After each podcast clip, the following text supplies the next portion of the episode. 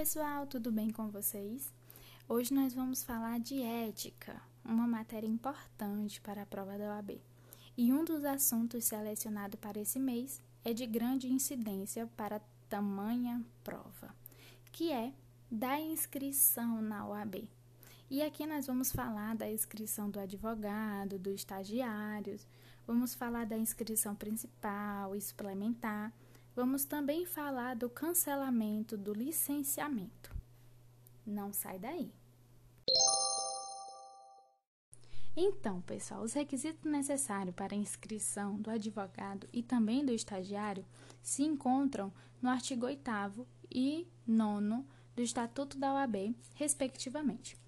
Mas eu vou falar aqui para vocês. A capacidade civil, ela vai ser necessária tanto para o estagiário quanto para o advogado. Para o advogado, vai ser necessário o diploma e a certidão de graduação em direito. Já para o estagiário, vai ser necessário que ele esteja matriculado a partir do sétimo semestre. Para o advogado, vai ser necessário título de quitação com o serviço militar se ele for brasileiro, mas esse requisito também é necessário para o estagiário. Para o advogado, vai ser necessária a aprovação no exame de ordem e para o estagiário, vai ser necessário que ele seja admitido em estágio profissional de advocacia. Para o advogado, vai ser necessário que ele não exerça uma atividade incompatível e esse requisito também se enquadra ao estagiário. E para ambos se enquadra o requisito de idoneidade moral e de prestar compromisso. E houve mudança a respeito de três súmulas importantes da OAB: a súmula 9, a 10 e a 11. Na súmula 9, todas elas, elas se tratam a respeito da idoneidade moral. E todos os requisitos em que eu vou mencionar para vocês se aplicam ao estagiário, né? E principalmente ao advogado, mas também se aplica ao estagiário. É importante saber disso. A primeira súmula, que é a nona, ela fala sobre a violência contra mulheres, que vai ser considerado inedôneo para inscrição nos quadros da OAB aquele que praticar uma violência contra a mulher, independentemente de que seja na esfera criminal. Na súmula décima, vai ser a respeito do que? Da violência contra crianças e adolescentes, idosos e pessoas com deficiência, tanto física quanto mental. E na súmula 11 vai ser a respeito das pessoas LGBTI mais. Agora vamos falar da inscrição principal e da inscrição suplementar. Na inscrição principal, o conselho seccional em cujo território ele pertence, ele vai estabelecer o seu domicílio profissional. Mas se houver dúvida, vai prevalecer o quê? Vai prevalecer o domicílio da pessoa física do advogado. Certo?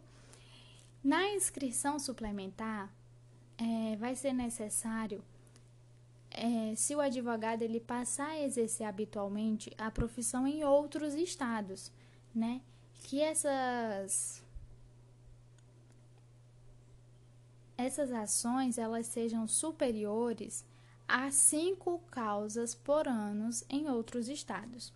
Se se passar disso, vai ser obrigatório, sobre pena de caracterizar a infração disciplinar, que o advogado dele pague a anuidade, né? De quantas fores suplementares, de quantos estados ele, ele atuar.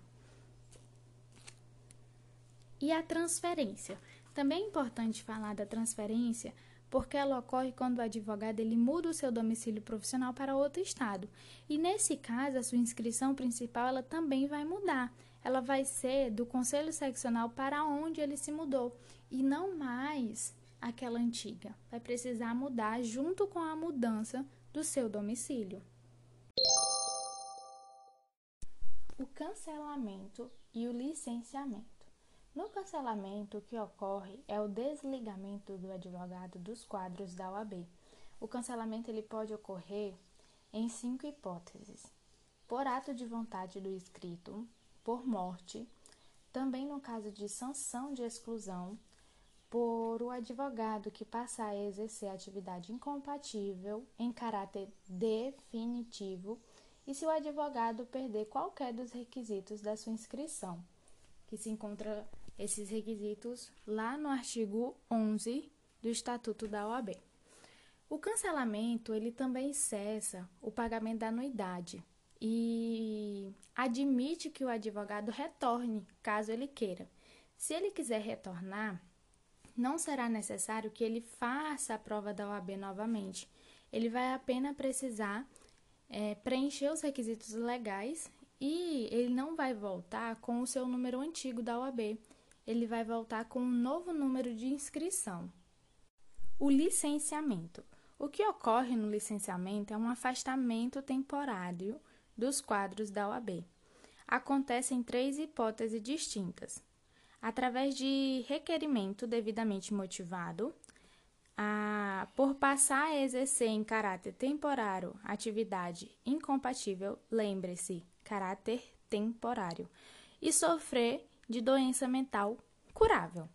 O licenciamento ele cessa também o pagamento da anuidade, se houver, né, esse requerimento, ele admite o retorno sem qualquer exigência e permanece o mesmo número da OAB antiga do advogado.